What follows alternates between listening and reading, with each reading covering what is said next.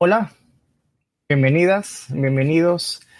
Em, estamos muy emocionados, la verdad, porque tenemos hoy eh, la compañía de dos grandes personas em, que van a compartir con nosotros esta segunda eh, sesión del primer ciclo de las jornadas Descubriendo la Ciencia Abierta. Este es un evento que tendrá tres ciclos de cinco sesiones cada, cada uno. Eh, y bueno, conversaremos con nuestras invitadas e invitados eh, sobre algunos temas acerca de eh, la ciencia abierta y cómo nos permite garantizar este derecho a la ciencia que está en, nuestra constitución en Ecuador y, bueno, también está en, en, la Declaración Universal de los Derechos Humanos. Este evento tiene un formato ciudadano. Y bueno, con la rigurosidad de nuestros invitados, invitadas también, y bueno, por esto hemos decidido hacer este evento el Hub de Innovación de Quito, eh, la Red de Investigación de Conocimiento Software y Hardware Libre y el Laboratorio Ciudadano Open Lab Ecuador, em, con el objeto de querer acercar la ciencia no solamente a los docentes, eh, los investigadores, sino también a los estudiantes y a la sociedad civil que conozcan la ciencia abierta, sepan de qué se trata eh, y, lo importante que es para el desarrollo en nuestra región. Eh, recuerden que al final de la sesión pasaremos un enlace de registro de asistencia eh, para quienes están en vivo. Y eh, esto en caso de requerir un certificado de participación. La semana pasada tuvimos una conversación busco la palabra, exquisita, con Johanna Jaramillo. Estuvimos haciendo una introducción sobre la, sobre la ciencia abierta, eh, muy esclarecedora. hablamos sobre varios temas, eh, cómo pasamos del acceso abierto a la ciencia abierta, cuáles eh, son esos elementos de, la ciencia abierta.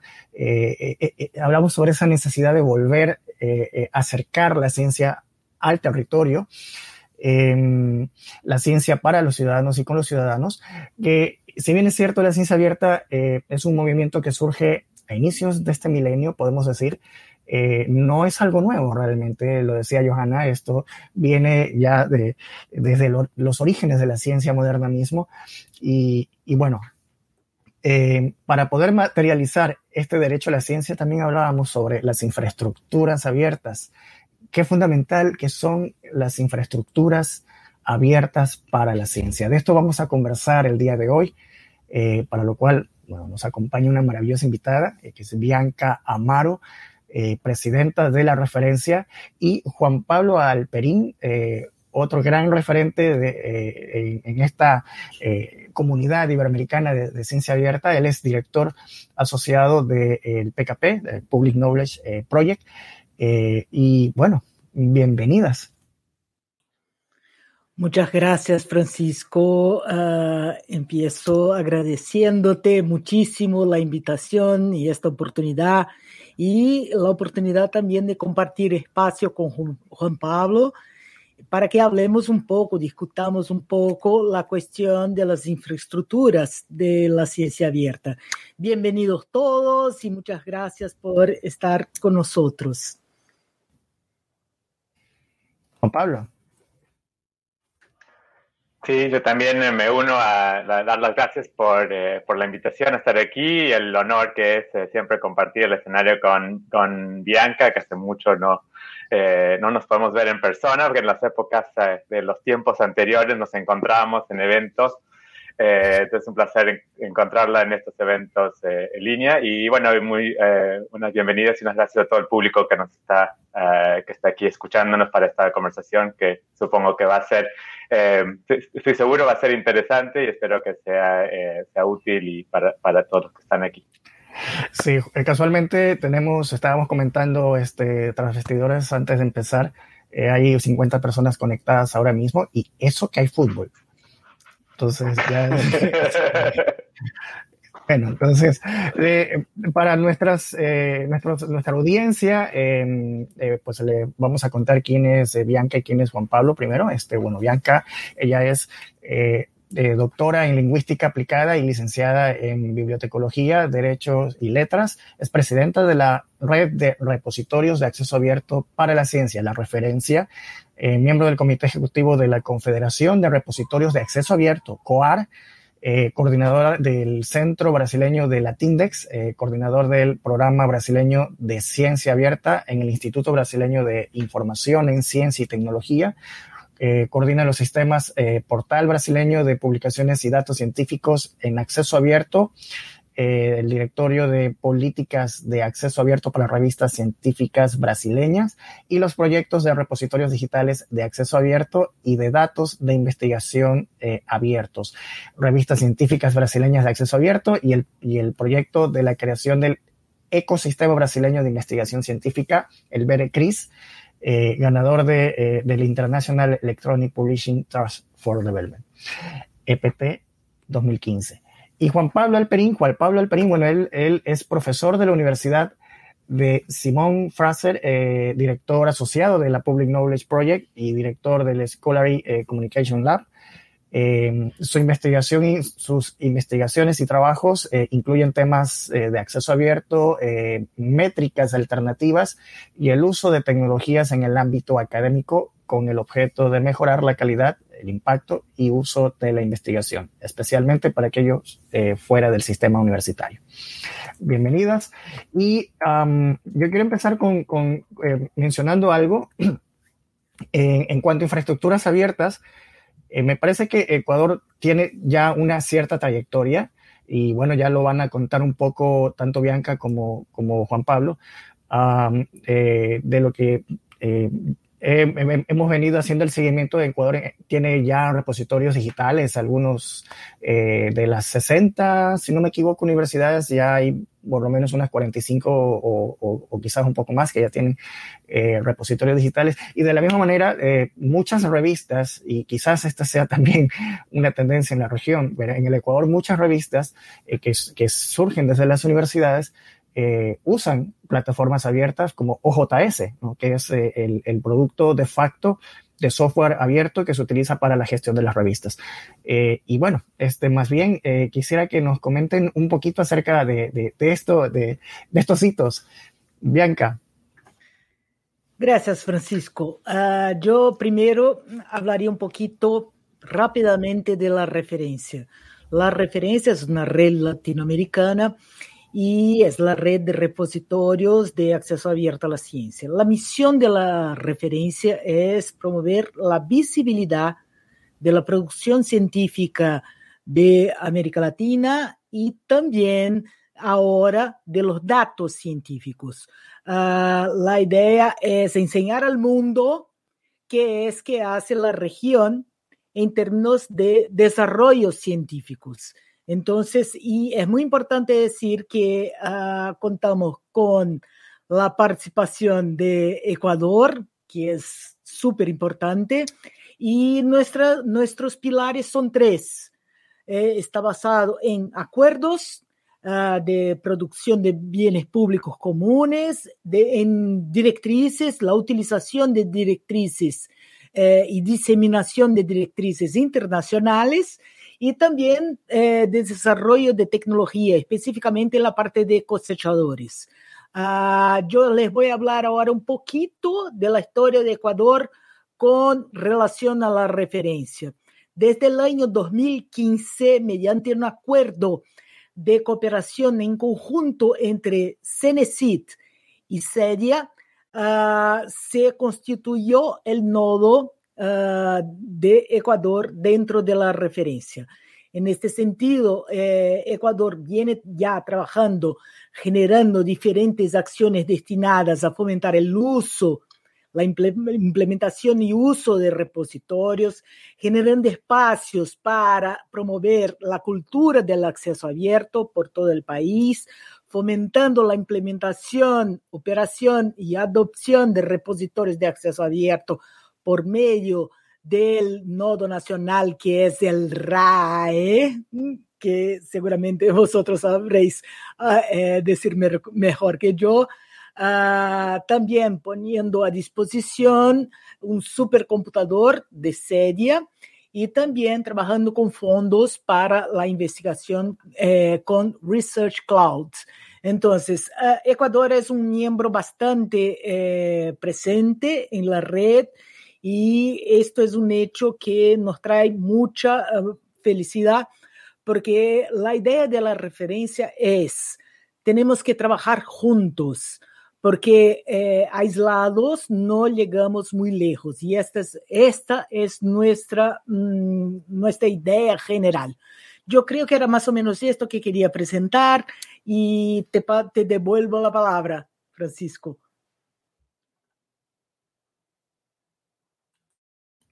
El famoso estás muteado. Pasarán 100 años y eso no va a cambiar.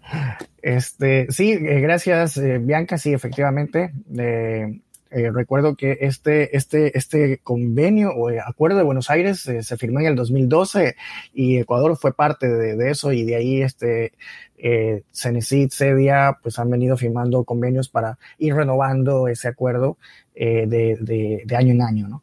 Sí. Em, bueno, este, Juan Pablo, respecto en cambio a los OJS, en cuanto a las revistas científicas, ¿qué, nos puedes contar? Bueno, sí, gracias. Voy a eh, platicar un poquito así de manera muy rápida y general. Quería solamente introducir al trabajo que estamos haciendo. Yo creo que la mayoría de la gente en América Latina, especialmente las personas interesadas en el espacio de la ciencia abierta, ya conoce eh, generalmente qué es PKP, el Public Knowledge Project, y la herramienta OJS, el Open Journal, Journal Systems. Quiero solamente, y esto estoy tratando de hacer más consistente en eh, cuando presento y hablo de PKP, recordarle un poco al, porque la gente termina siempre asociando PKP con el OJS, y recordar un poco al público que, bueno, OJS no es eh, un proyecto que tiene como su fin hacer el software en sí mismo. Ya tenemos más de 20 años trabajando como un proyecto que tiene el objetivo más general y más amplio que es eh, que el software. El software es solamente una de las maneras en que tratamos de cumplir el objetivo de mejorar la calidad y la cantidad del conocimiento que está disponible al público. Es ahí donde entra el área de, del acceso abierto, pero también importante mencionar el lado de no solamente disponibilizar el contenido, sino también de ayudar a mejorar la calidad de esos contenidos. Y eh, la otra cosa que tratamos de hacer es mejorar la calidad y la cantidad de la participación que, se, que hay en la producción del, de ese conocimiento que se está disponibilizando. Y es ahí donde, donde tiene una misión PKP muy amplia de mirar a lo que se está haciendo en distintas partes del mundo, lo que se está haciendo con eh, personas que están produciendo conocimiento que a veces no están incluidas dentro de lo que se considera la comunicación de la ciencia, gente que a veces está un poco marginalizada de esos espacios. Entonces PKP tiene como uno de los objetivos tratar de ampliar o, o facilitar la participación. Y es ahí donde usamos el software como una herramienta para lograr ese objetivo general. Eh, para darles así también, eh, para pintar esta imagen un poco más amplia de lo que es PKP, podemos pensar en las tres áreas de trabajo de, de, de, PKP. Uno es lo que la gente generalmente conoce, el software, el código de fuentes abiertas, el OJS, que es el software más famoso y más utilizado, el Open Monograph Press, el OMP, que es para hacer publicar libros, y más recientemente lanzamos hace em, eh, ya más de un año, hace, eh, y en tiempo, eh, creo que para la pandemia y el interés que ha habido en los preprints, un software especializado para poder publicar preprints y, y, pensar también en la ciencia abierta más allá de las, de las revistas. Pero también hacemos, y esto es gran parte de lo que en el área donde yo trabajo mucho, es haciendo investigación, educación, y abogacía para tratar de promover el acceso abierto, modelos alternativos de, de evaluar la ciencia, modelos económicos de cómo sustentar las revistas, pensar en la, la, historia de propiedad intelectual y eso hace mucho trabajo John Wilinski, el fundador del, del, proyecto en el área de la historia de la propiedad intelectual y argumentos de, de, de, de pensar de por qué el conocimiento debería estar, tener una clase especial en, en, en, el, en el, ámbito del, del, del, copyright para pensar en el conocimiento como tratarlo como un área distinta. Y la tercera área que trabajamos es los servicios que ofrece PKP. Algunos como el hacer hosting, que son servicios por los cuales eh, cobramos como parte de recuperar costos para el proyecto, pero servicios también que damos de manera gratuita como el índice de PKP, la red de preservación de PKP, que si tienen los que están ahora en el público, tiene una revista con OJS y no están siendo preservados con el PKP Preservation Network, es algo que pueden hacer de manera gratuita y deberían hacer para garantizar la preservación de sus revistas. Eh, y servicios de métricas con el, el, sistema de Paperbus, son servicios que damos gratuitos. Termino muy rápido para mostrarles que hemos hecho un nuevo conteo de revistas OJS y esto estamos por lanzar muy propio. Estamos calculando que hay más o menos 27 mil, un poquito menos de 27 mil revistas utilizando JS en el mundo entero. Y acá pongo revistas entre comillas porque son instalaciones que tienen algo montado en un JS que tiene por lo menos 10 artículos publicados en los últimos dos años, pero no hemos verificado que cada uno sea una revista, llamada así. Les pongo los datos para América Latina. En América Latina, en las regiones con más utilización de JS, donde hay casi 6.000 revistas y tenemos, eh, hemos detectado 238 revistas utilizando JS en Ecuador. Y esta lista de revistas vamos a eh, ponerlas disponibles al público pronto. Hemos hecho un nuevo conteo para sacar estas nuevas estadísticas y eso es algo que la gente va a poder verificar cuáles son las revistas. La mayoría, de hecho, en Ecuador, actualizadas a las versiones más nuevas de JS, 216 de, de esas están en la versión JS 3 y todavía quedan unas 22 que hemos encontrado que están todavía en la versión antigua. Termino solamente eh, esta solo introducción haciendo esta pregunta que creo que nos va a lanzar en el tema de hoy. Las revistas estas, las 6.000, casi 6.000 revistas de América Latina, las 238 de Ecuador, están, dependen de OJS para sobrevivir eh, y de otros servicios abiertos y de otros sistemas abiertos para poder existir. ¿Y qué pasaría a toda esta producción, todo este conocimiento si los proyectos de abiertos como PKP y, los softwares que damos desaparecerían algún día. Eh, pensar en, cuán ligados están estos sistemas, eh, estas revistas a las, al software y las infraestructuras que están por detrás. Creo que con eso nos lanzamos con el tema de hoy. Bien, fabuloso.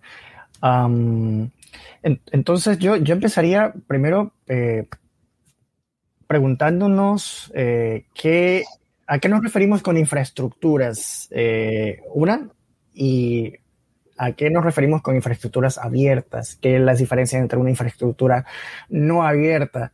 Eh, o por ponerle un alias eh, comercial, ¿qué, ¿qué, es una infraestructura para la ciencia, digamos?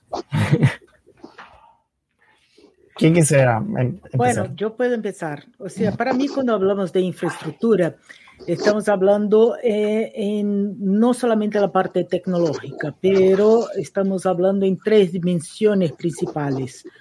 La primera es la tecnológica, toda la estructuración tecnológica. La segunda sería la comunicación científica en sí mismo, cuando hablamos de ciencia abierta. Y el tercer sería ah, la dimensión de la política y de la sostenibilidad. O sea, para mí son tres ejes eh, que componen esta llamada infraestructura de ciencia abierta. Yo empiezo dando mi punto de partida y ya uh, podemos, te devuelvo la palabra. La pelota, no, hoy es día de juego, pues la pelota. Yo me lanzo también a contestarla. Como dice Bianca, creo que infraestructura es un término que puede eh, abarcar todo. Entonces, a veces es importante, creo que tratar de, distinguir entre, bueno, ¿qué es la definición del término que podemos considerar? Y a ver qué definición vamos a tomar de manera temporaria para enfocar un poco nuestra conversación o enfocar no solo esta conversación de hoy, sino que más de una manera más amplia de qué es el debate que creemos que es importante que se debería hacer sobre infraestructura abierta.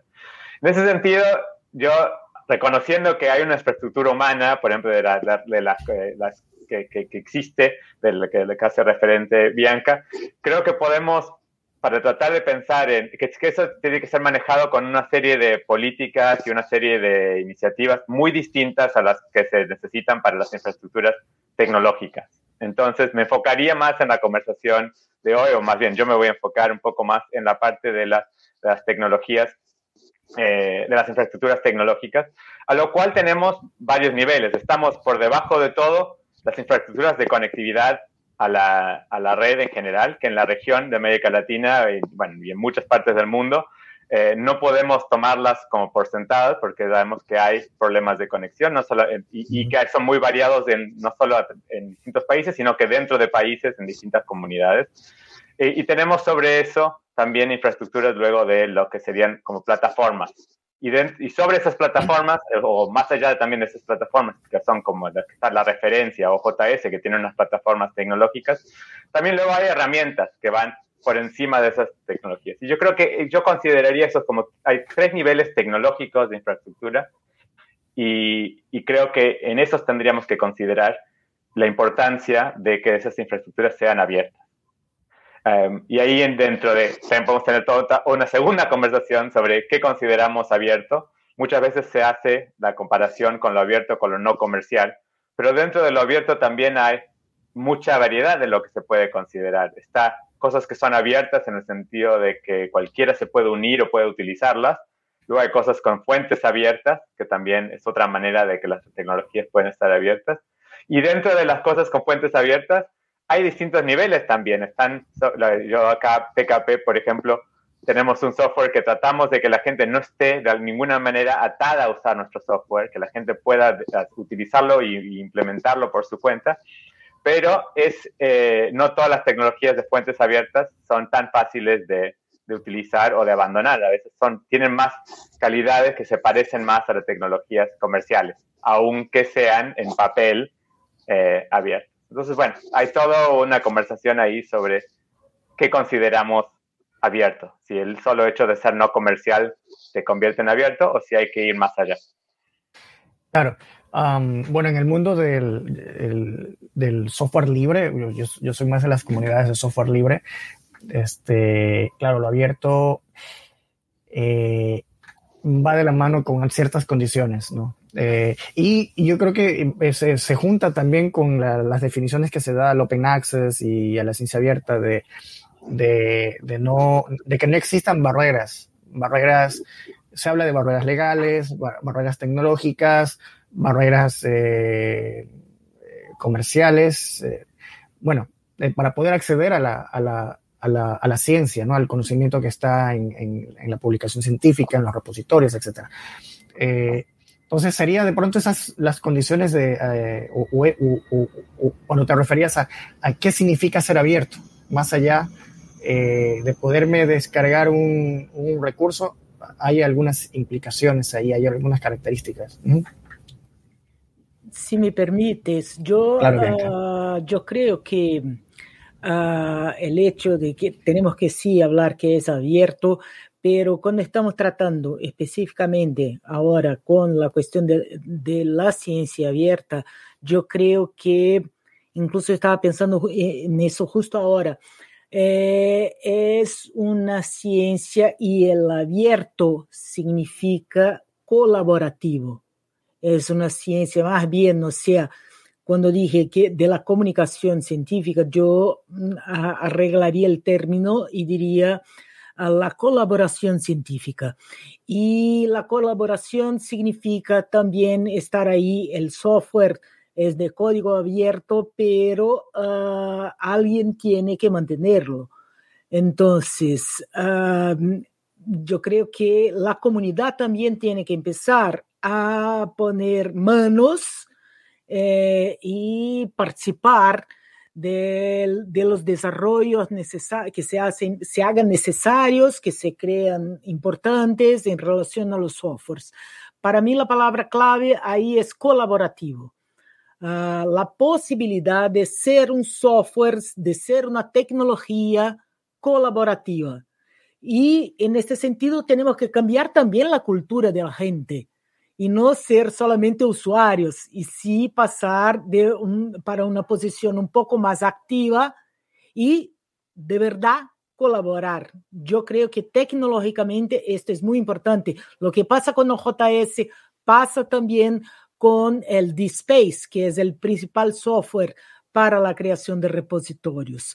Entonces, hay las comunidades eh, de desarrollo y yo creo que todos, o sea, el mundo que utiliza, ya está comprobado que los dos softwares más utilizados en la ciencia abierta, antes en el acceso abierto, ahora más amplio en la ciencia abierta, son el DSpace, uh, el OJS y ahora también para los datos el Dataverse.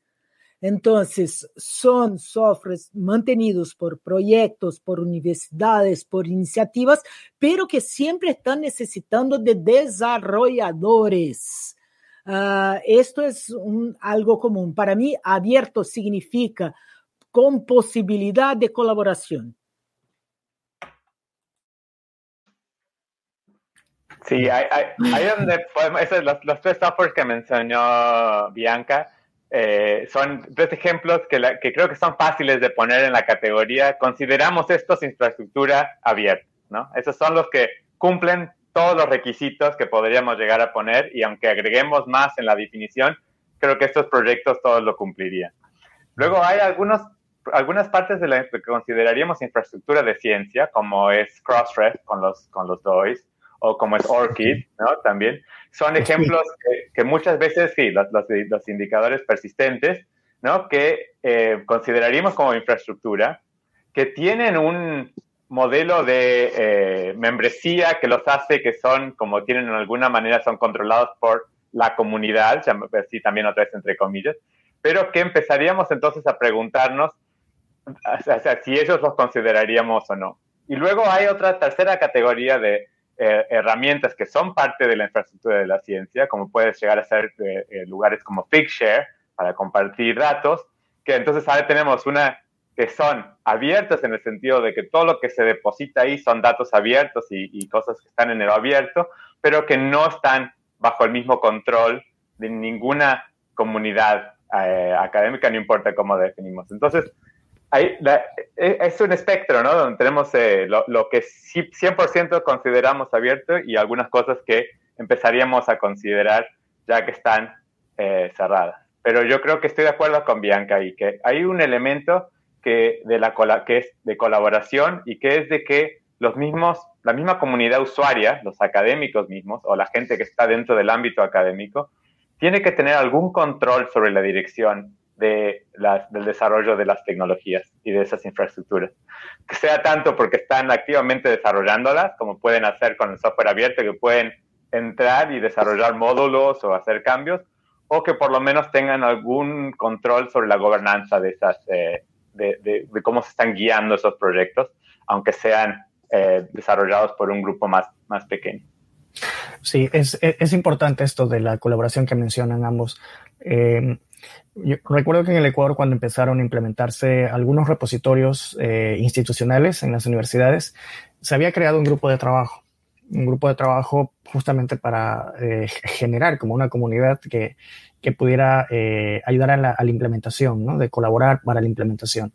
Lo que creo que tal vez nos falta o nos faltó es eh, eh, generar una comunidad de, especialistas tecnológicos, desarrolladores de software que conozcan la infraestructura, o sea, no solamente la comunidad de los bibliotecólogos que van a manejar la herramienta, sino la comunidad de los tecnológicos que van a implementarlas, que van a poder dar soporte. Eh, porque suele estar también eso centrado en, una, dos o tres pequeñas o, dos a veces, con suerte, este, empresas que son las que dan el, soporte para, para las distintas instituciones. Eh, sí, es importante y de hecho quizás en los acuerdos debiera de estar. Alguna vez conversábamos con, con Cenecit eh, cuando se estaba renovando el acuerdo con Cedia y se les pedía que se incluya dentro del acuerdo de que se fomenten estas comunidades, eh, estos espacios, ¿no? que no solamente es renovar un convenio, sino también en, en, el marco de ese convenio ayudar a que se den estas comunidades para que eh, se, permanezca en el tiempo, porque estas tecnologías, gracias a este, estos procesos de colaboración y, esta, y estas eh, eh, comunidades es que se logra que, se sostengan. ¿no? pero interesante. Y, yo quisiera preguntar, bueno, ¿para qué queremos entonces? Esta sería nuestra segunda pregunta que habíamos un poco planificado es ¿para qué, para qué queremos estas infraestructuras abiertas en, todo en todo caso? y también lo mencionó un poco eh, Bianca sobre los datos. Si bien es cierto, por ejemplo, en Ecuador existen ya más de 45 instituciones de educación superior que tienen repositorios digitales, casi todas las universidades están con OJS, pero al momento de ver los datos, eh, parece que eh, ese es como un eslabón que quedó por ahí. No, no encontramos repositorios de datos. ¿O, ¿O cómo lo ven ustedes? No, mira, mira, ah, Francisco, sí, es una realidad, pero es una realidad que yo diría, uh, osaría decir que es una realidad mundial. O sea, la organización de los datos en repositorios y principalmente aquí de la región es algo nuevo. O sea, eh, ni siquiera todavía hemos terminado de eh, implementar repositorios en todas las instituciones de investigación para tratamiento de la publicación científica. Entonces, uh, yo diría que todo el trabajo que hemos hecho de presentación de la importancia de los repositorios de publicaciones científicas tendremos que hacer con los datos. Y uh, la verdad es que todos nuestros países están trabajando, están depositando datos en algún sitio. No se piensen que, uh, por ejemplo, en este caso, Ecuador, que ningún investigador de Ecuador eh, está depositando sus datos en un repositorio. Sí, seguramente lo estará. Pero el problema es que está depositando sus datos en infraestructuras uh, internacionales. O sea, eh, eh, Ecuador mismo no sabe de eso. ¿Me entiendes? O sea, entonces tenemos que empezar a promocionar la creación de los repositorios de datos. Y uh, será todo un trabajo porque todavía tenemos que hacer formación del personal para tratar con eso, porque el ejemplo que diste es fantástico. ¿eh? Eh, esta, la falta de gente que trabaja en tecnología de la información que esté disponible para trabajar con esto que ellos consideran, entre comillas, nuevo. Y es una comunidad muy compleja para trabajar porque son muy reacios a cosas nuevas y cosas hechas por otros. Entonces tenemos que hacer todo un trabajo de convencimiento ahí, de aprender esta tecnología. Y uh, bueno, lo estamos haciendo con los repositorios, lo estamos haciendo con los OJS y tendremos que empezar todo un trabajo en relación a los repositorios de datos. Sí, es, será necesario, es una realidad. Lo que siempre digo en, mi, en mis charlas es, lo siento, es mucho trabajo, pero tendremos que hacerlo, porque si queremos que nuestra ciencia tenga visibilidad, tendremos que hacerlo, porque los juegos, el juego de la ciencia está dictado por los países desarrollados y los países desarrollados lo están haciendo. Entonces tendremos que hacerlo también. Y, y va más o menos por ahí la cosa. Me, sí, Juan Pablo. Me sumo a, bueno, primero a, agregar a lo que está diciendo Bianca, porque estoy totalmente de acuerdo con lo que está diciendo. Y para eso creo que una de las cosas, las razones por la cual queremos tener infraestructura abierta, es porque es, no solamente es para ser visibles, es, sí es para ser visibles, pero también es porque queremos tener una soberanía sobre nuestra, la ciencia que se produce en la región.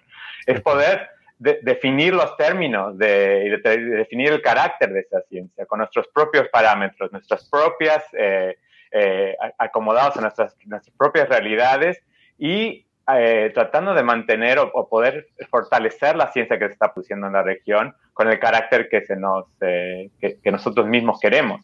Esto quiere decir que cuando estamos desarrollando los, las herramientas, bueno, y acá les voy a dar el ejemplo de JS, obviamente, o, del OPS y vi que alguien está haciendo una pregunta sobre la indexación en Google Scholar de, cómo se trabaja cuando, cuando tenemos ambos nombres. Y bueno, les puedo contar que en, OJS hemos estado mirando, por ejemplo, cómo cambiar los campos de los nombres en las, y, eh, y también para poder agregar eh, distintos nombres de, de, eh, de, las personas, en, no usando solamente este, este modelo definido por los países así occidentales del norte de primer nombre segundo nombre y después un solo apellido. Y en cambio poder tener una manera de pensar en esto. La única manera, el único software que existe que está considerando cómo vamos a cambiar los campos para atender a una realidad, cultural que existe en la región, son los softwares que están guiados por las comunidades basadas en otras partes del mundo.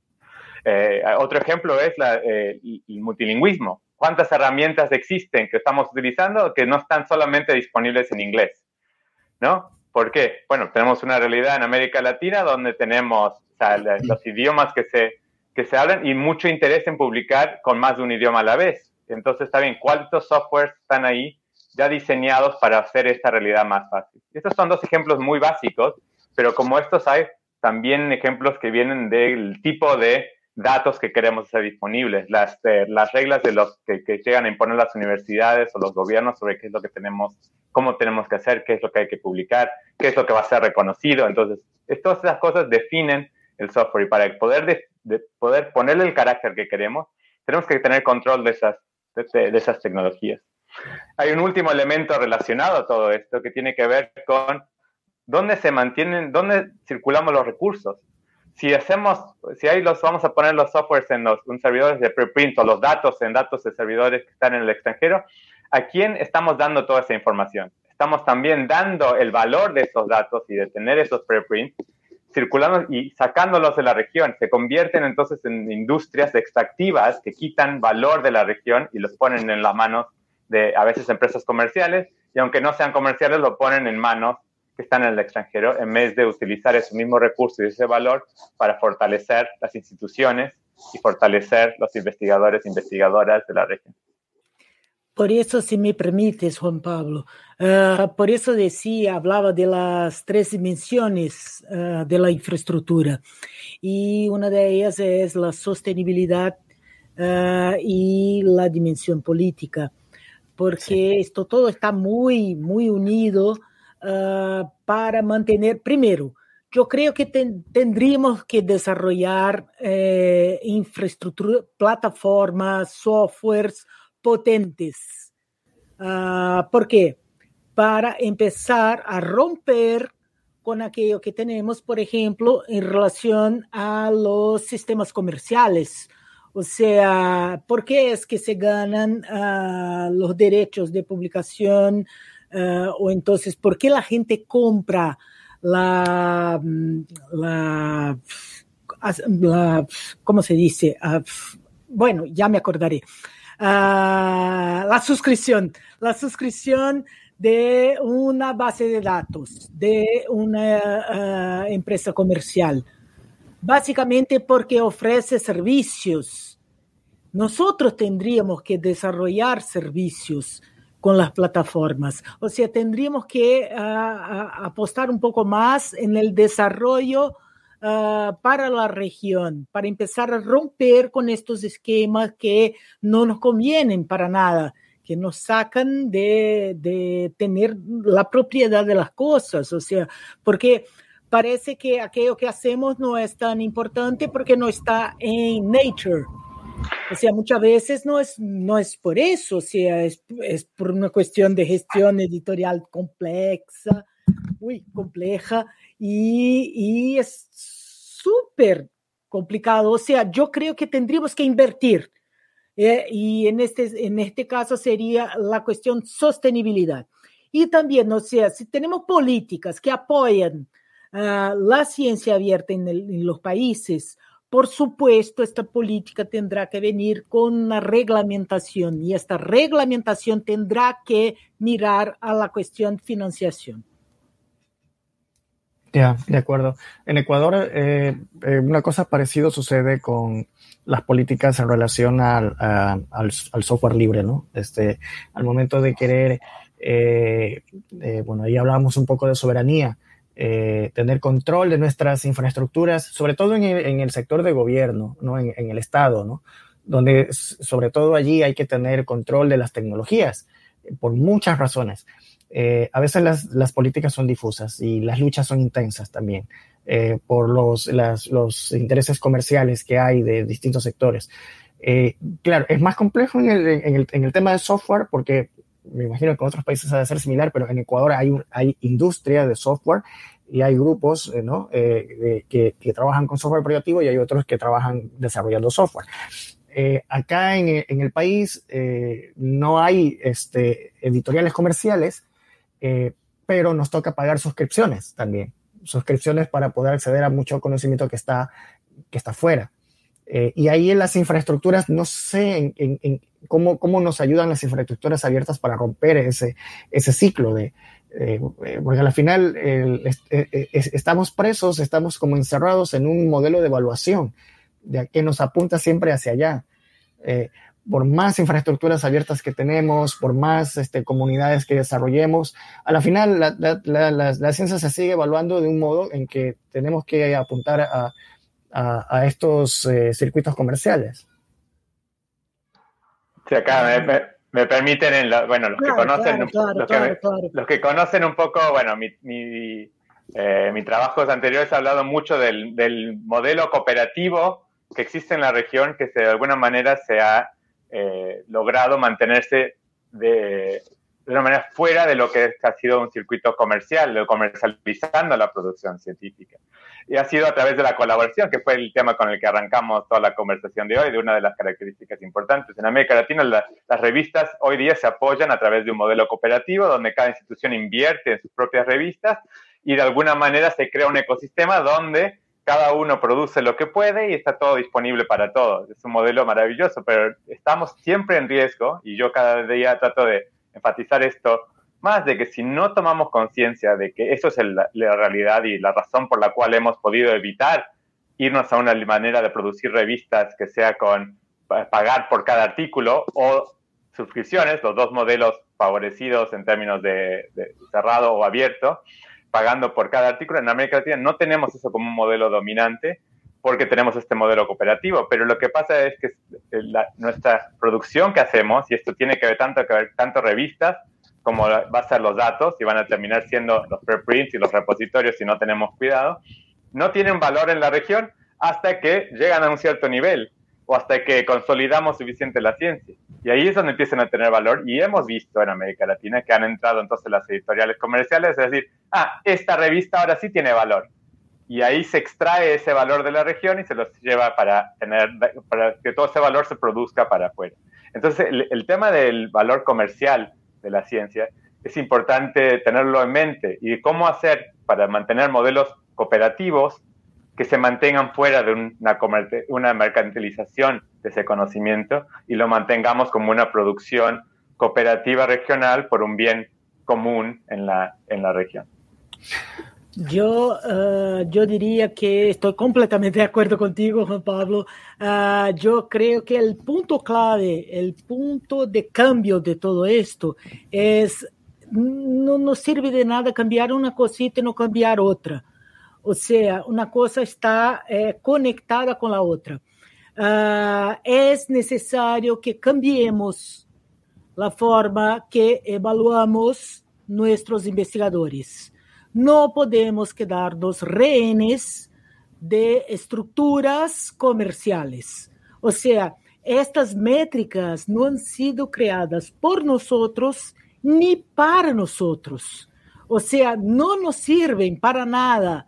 Entonces, tenemos que dejar de ser, y ahí con todo el respeto por, por toda la gente, eh, ser unos colonizados y pensar que aquello que está en el norte es mejor que aquello que está en el sur. Entonces, tenemos que cambiar este tipo de, de pensamiento. O sea, uh, yo creo que estas infraestructuras tienen que caer y para que ellas caigan, nosotros tenemos que cambiar. O sea, yo creo que hay que invertir, las instituciones de investigación tendrían que invertir mucho más en la comunicación científica, en sus revistas, por ejemplo, porque invierten, pero invierten poco. Son colaborativas, pero poco colaborativas. O sea, enfrentan un montón de problemas.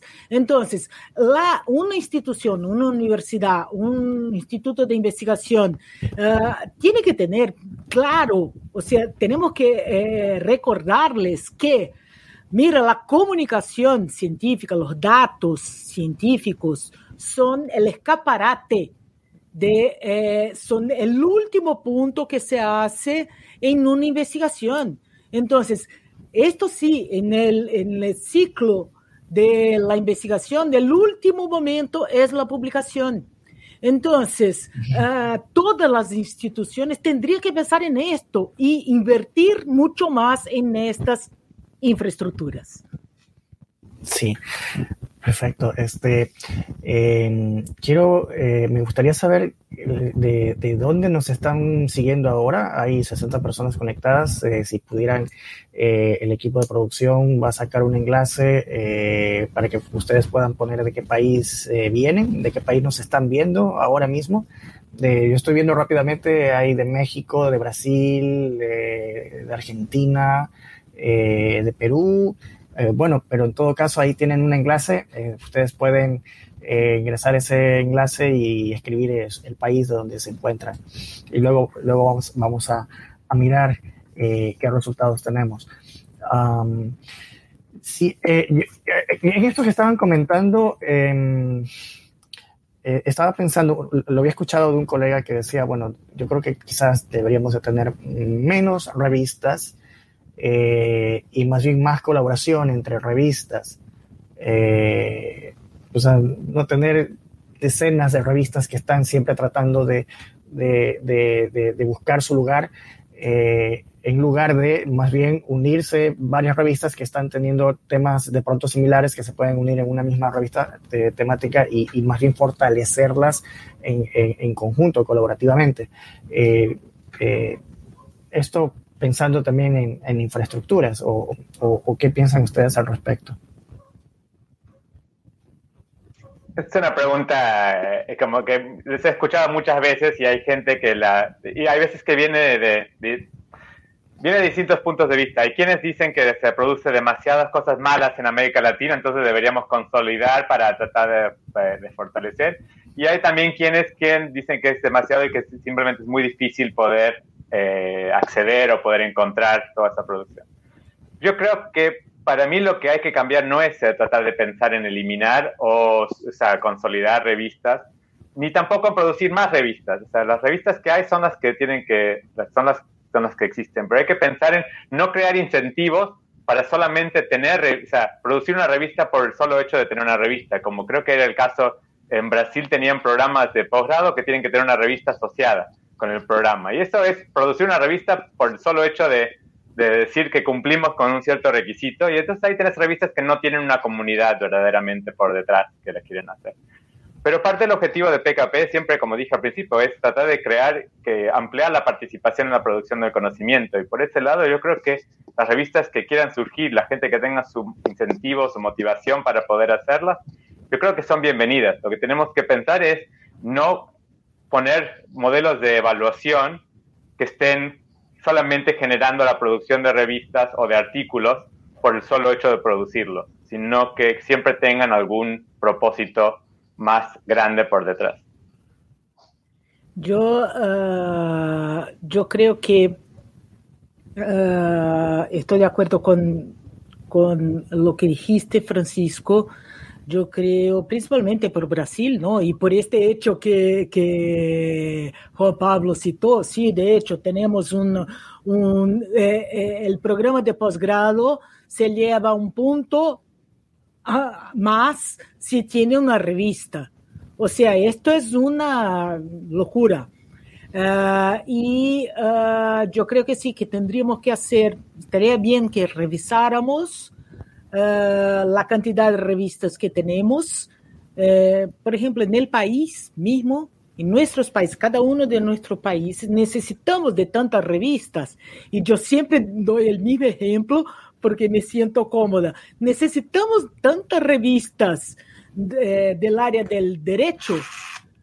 Yo, yo me quedo mm, así, entonces podríamos invertir, juntar los recursos para aumentar la calidad de nuestras revistas. Tenemos en la región uh, una posibilidad increíble, o sea, tenemos un, primero, todo lo que hace Latindex. O sea, Latindex explica, vive dando uh, formaciones y tal para el aumento de la calidad de las revistas. Uh, tenemos después los criterios de que tenemos que buscar seguir y los dos principales de la región hoy por hoy son Cielo y Redalic. Uh, ¿Por qué todas nuestras revistas no están ahí? O sea, eh, tenemos que empezar, ah, porque no tenemos recursos. Entonces volvemos al problema anterior que estaba diciendo yo. Uh, la institución tiene que invertir más recursos para las revistas. O entonces tenemos que hacer un criterio de corte. Mira, lo siento, pero no tendremos ya tantas revistas porque la institución no tiene tantos recursos para invertir en comunicación. Esto es muy complejo porque también es tratar un poco eh, con la vanidad de la gente que crea una revista y después dice que no, no es mi revista, mi revista es esencial para el área. Y, esto es muy complejo de trabajar, pero tenemos que tocar las cosas. hacer con que nuestras revistas tengan más calidad. Esto es un hecho. Aquí quizás este primer punto de, donde no estamos 100% de acuerdo, bien, que generalmente estamos muy, estamos muy alineados. Una de las cosas que, para volver al tema un poco, al, ligarlo esto con el tema de las infraestructuras, uno del tema de los softwares así abiertos y pensados verdaderamente para que la comunidad los pueda adoptar y que sean, estén en las manos de la, de la misma comunidad, para mí es esto, de que cualquier persona que se le ocurre tener una revista pueda agarrar, una pueda agarrar el OJS, instalarlo y empezar a hacer su propia revista. Si pensamos en que las, universidades eh, o los gobiernos de la región apoyen este tipo de infraestructuras porque son esenciales, ya podemos ver por solo el hecho de la cantidad de revistas que están utilizando el OJS, yo creo que podemos contestar a mi pregunta de que es un software que es esencial para que la producción de las revistas si ese software está apoyado por una comunidad, es un software abierto, es gratuito, nadie lo necesita para, para no, tiene muy bajo costo en poder mantener una revista, si el software en sí y hay una infraestructura por detrás y servicios por detrás que están apoyados por el gobierno, agregar una revista a eso no tiene un alto costo para la región. Y ahí se puede sumar lo que yo lo pienso como una, la, la escalera donde uno puede ir subiendo de empezar de una revista de baja calidad o a un investigador, investigadora que quizás todavía está aprendiendo a hacer investigación o aprendiendo a editar, tienen sus, su, campo de entrenamiento, son las distintas clases, para volver a la analogía del fútbol, son las clases, eh, las B y las C, donde después tienen que poder llegar finalmente a llegar al, al equipo A o, subirse al equipo nacional eh, eventualmente, pero en algún lugar tienen que entrenarse. Y yo creo que las infraestructuras abiertas lo que hacen es hacen un campo fértil para que puedan se pueda crecer y se pueda aprender. Eh, sí, eso, eso eh, eh, responde un poco a esta tercera pregunta que nosotros nos habíamos planteado de cómo apoyamos a las infraestructuras abiertas, esto de la gobernanza y la sostenibilidad. qué se necesita hacer para que existan infraestructuras abiertas o, o que se sostengan. Entonces, es un poco esto que ustedes mencionan, que haya comunidad, eh, que haya eh, por parte del Estado una mirada hacia la, importancia de estas eh, infraestructuras. también trabajar con los datos, ¿no? Bien nos, nos, está diciendo Juan Pablo, hay 238 revistas en Ecuador que utilizan OJS, pues es necesario tener una comunidad de OJS que esté trabajando, que esté jugando con la herramienta eh, lo mismo con DSpaces, tenemos 45 universidades o, un poco más, de las 60 que son, se necesita que en cada universidad haya este, gente que esté trabajando con esa tecnología, jugando también con la tecnología. Eh, y, pensar que, eh, eso también debiera estar en el presupuesto de las universidades ah, para que se sostengan. Entonces es un poco por ahí, ¿no? O, qué, quisieran agregarle a, a, este breve resumen de cosas. Mira, yo creo que lo único que agregaría sería eh, la palabra clave para todo es colaboración. Es colaboración, o sea, si la referencia es un caso de éxito total, ¿por qué? Porque trabaja colaborativamente. Y ah, es la unión también para la colaboración, la formación de grupos, de, uh, de tecnologías que sean grupos nacionales para el desarrollo, soporte a tecnologías abiertas, eh, sería fantástico que todos los países lo hiciesen. Entonces, o sea, si estamos aquí luchando por una ciencia colaborativa, ¿por qué aquello que opera, que hace esta ciencia ser colaborativa? Porque esto también no tiene una colaboración eh, constante de todos. Entonces, para mí, eh, me quedo con el colaboración y esto eh, conlleva a la sostenibilidad y también a los cambios políticos. Yo, esto sumo, acá ya podemos volver a sumar y no está, ya podemos estar de acuerdo, volver a estar 100% de acuerdo, Bianca, pero yo quiero sumar a lo que dijiste que eh, hay que reconocer que estamos utilizando y dependiendo de estas herramientas colaborativas. Y eso requiere, y eso es algo que eh, es un, en el mundo del software abierto también es importante, y en todas las comunidades donde la colaboración es esencial, de que no, de siempre decir, bueno, otros están contribuyendo, entonces yo puedo aprovechar gratis. Y pensar que las universidades, los gobiernos están muchas veces muy dispuestos a pagar por cosas comerciales porque son cosas que como son de acceso restringido, hay que pagar para accederlos, sea una suscripción a una revista o a las bases de datos para conseguir métricas de citas. Como la única manera de conseguirlos es pagar, de repente aparece dinero y se paga. Pero luego dependemos de estas colaboraciones y de que existen por detrás que quién las está financiando, nadie se quiere meter a indagar, a averiguar de dónde, cómo se están financiando, porque bueno, son gratis y están ahí y las queremos aprovechar.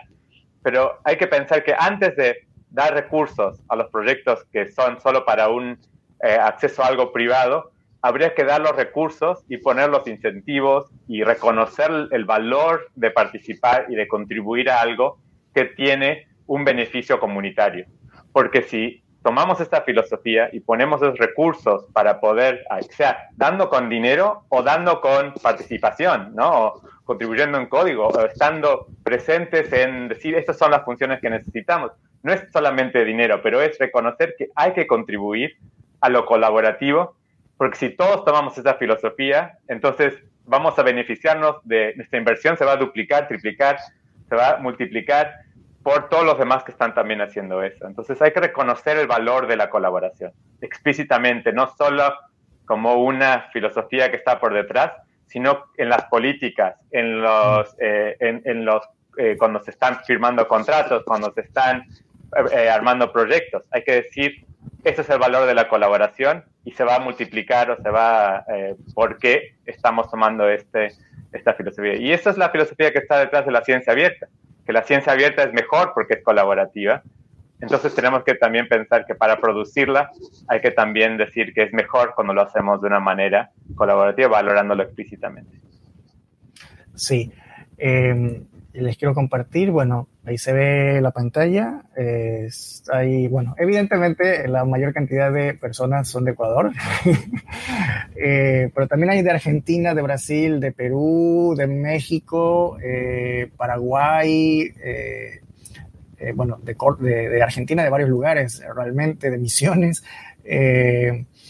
Ah, sí, yo estuve viviendo dos años y medio en Argentina, la verdad que no me quería volver. sí, es, una... Buenos Aires es una ciudad que enamora, definitivamente. Este, bien, em, yo, yo quiero, quiero, quiero mencionar eh, dos cositas. Ustedes eligen por cuál se van. la una es, este, hablamos de infraestructuras abiertas. y claro, muchas de las cosas que hemos comentado ahora es software software, los PIC, eh, los JS, DSpaces, eh, bueno, pero el hardware. El hardware es, es, mucho más complejo tener quizás este, esto de infraestructuras abiertas para la ciencia en términos de hardware. entiendo que hay comunidades, que hay grupos que están trabajando en ello. Tenemos gente de la comunidad iberoamericana de ciencia abierta que están involucrados en estos, en estos grupos. Y lo otro era este, vincular las métricas eh, cómo, cómo, vinculamos estas métricas que, para la evaluación de la ciencia con infraestructuras abiertas. Eh, ustedes elijan por cuál se quieren ir en los pocos minutos que nos quedan. Bueno, ah, yo diría que ah, las métricas, eh, como había dicho antes, de que nos proporcionan estas infraestructuras abiertas, uh, ellas tienen que tener otro valor. Uh, o sea, esta infraestructura nos permite mirar al trabajo del investigador de una otra forma. Son muchas herramientas que son abiertas y que se puede utilizar. O sea, tenemos muchos elementos para cambiar las cosas. Tenemos que tener la voluntad política para cambiarlas, porque es un, también un esquema que ya está ahí desde hace siglos, uh, pero lo, el principal de todo es recordar a la gente para qué hace ciencia.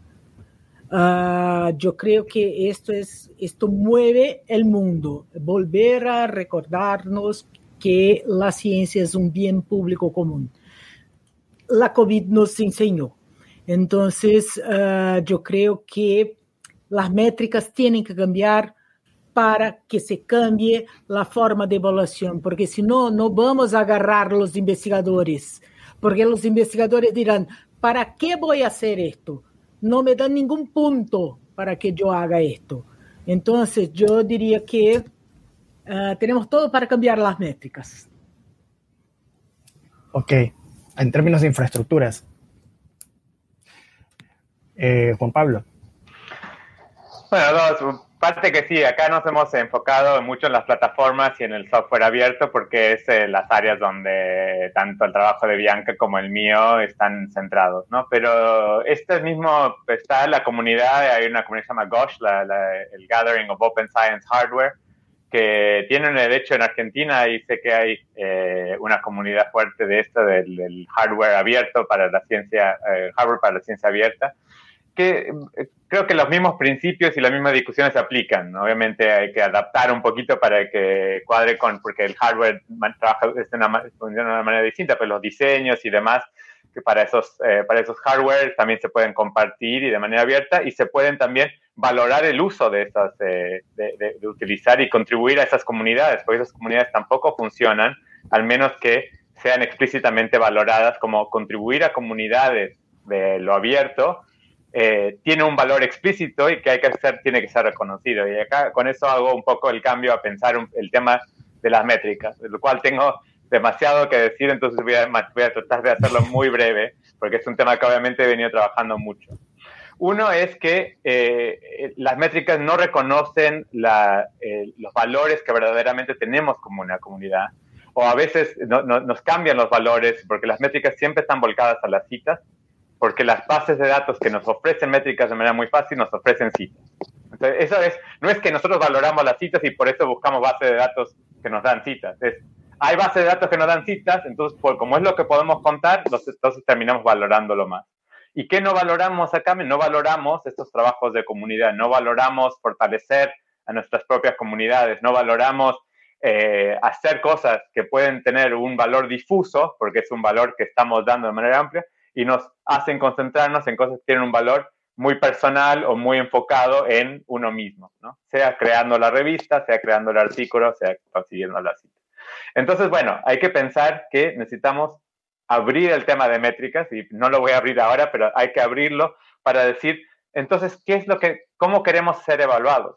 Si queremos ser evaluados con otros valores, tenemos que considerar no solo la creación de nuevas métricas, porque no es cuestión de que, ah, bueno, las métricas, las métricas de redes sociales nos lo van a solucionar porque nos van a dar otro puntaje, sino que hay que reconsiderar el rol que tienen las métricas en general en la evaluación de la ciencia y, sacarle ese, ese rol primordial que tiene como casi lo único que hacemos para evaluar e ir más allá de producción de métricas. Pero para eso tenemos que decir, bueno, vamos a buscar modelos de evaluación que vengan desde nuestras propias comunidades y modelos que no estén ligados con intereses comerciales y estén ligados con nuestros valores eh, como comunidad científica. Y lo dejo ahí porque si no nos, vamos por el tema de las métricas y se nos hace otra, nos, vamos a una segunda hora. Sí, definitivamente se siente mucha pasión en, el tema. Este, y vamos, vamos a hablar sobre las métricas en otra sesión también. Eh, hay dos, dos invitados que, que van a, van a, van a hablar un poquito sobre este tema. Eh, también no te lo pierdas, eh, Juan Pablo, que vamos a estar ahí.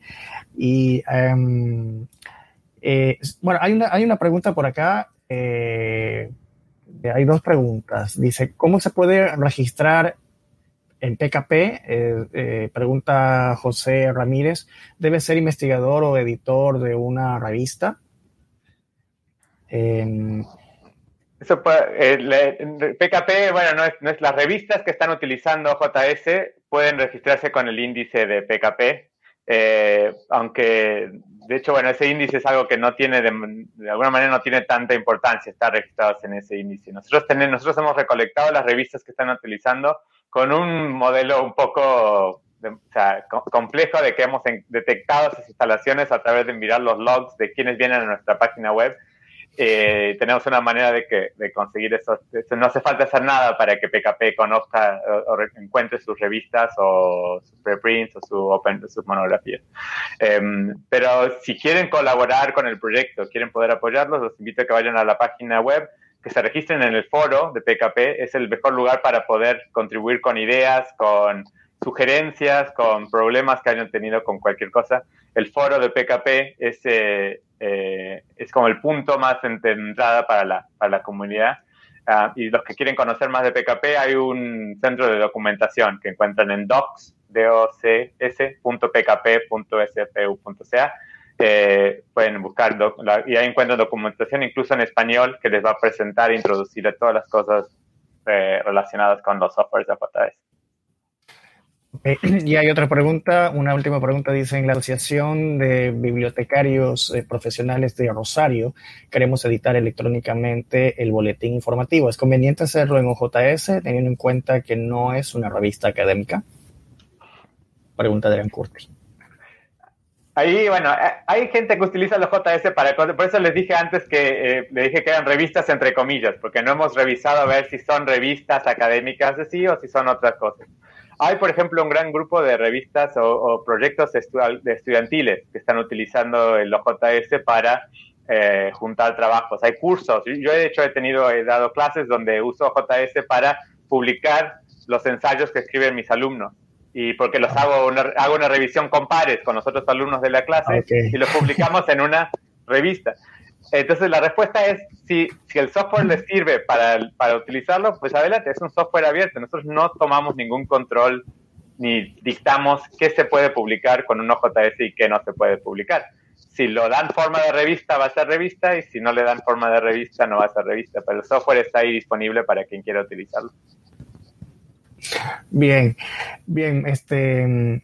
Y eh, respecto a DSpaces, eh, eh, ¿Alguna referencia para eh, obtener documentación? Eh, si alguien quiere jugar con la herramienta. Yo diría que busquen el sitio de Lirasis con Y, ah, que ahora con Y, yo creo que sí, Lirasis. Bueno, es solo poner Lirasis y DSpace, uh, que ahora es la, el responsable por DSpace. Y en este sentido sí hay mucho, hay mucha comunidad que trabaja por ahí. Bien. tenemos solamente un comentario, me parece por acá. Eh, los servicios pueden ser un medio para sensibilizar eh, el, patrocinio de los agentes nacionales e internacionales para seguir desarrollando la infraestructura de ciencia abierta, dice Yunin. Y bueno, eh, ya llegamos al fin de la, de la, de la sesión. Eh, nos hemos pasado los 60 minutos. Eh, no llegamos a los 90, pero bueno, ya hemos conversado muchas cosas interesantes sobre las infraestructuras abiertas para que pues, quienes vean este video pues, comprendan la importancia para la ciencia, para garantizar el derecho a la ciencia, ¿no? que, que dice la, la, la Declaración Universal de los Derechos Humanos. Eh, quiero agradecerle muchísimo a, Juan Pablo y a, Bianca por, compartir eh, este momento con todos nosotras, eh, por dedicarle un tiempo, un espacio allí en esas agendas tan complicadas y estar aquí con nosotros. Muchísimas gracias a ustedes, también muchísimas gracias a las personas que nos han mirado ahora en vivo y para que nos van a ver ahora después en diferido. Eh, ustedes vieron el enlace que pasaron por el chat para que registren su asistencia, que lo van a ver también por acá. Eh, y nada, pues esta es la segunda sesión del ciclo, del primer ciclo, y la próxima semana tendremos la tercera sesión, que es con Laura Robelli de Claxo, para hablar sobre las tendencias en América Latina de ciencia abierta, que, es, es un, una publicación eh, muy interesante que fue, creo, si no me equivoco, a finales del año pasado o a inicios de este año, no me acuerdo bien, eh, donde se recogen ocho casos de Iberoamérica realmente de, de, de, este avance por la ciencia abierta. De esto nos va a hablar Laura Robelli la próxima semana. Muchísimas gracias y un buen abrazo y buenas noches a todas. Gracias a ti y buenas noches a todos. Gracias, buenas noches.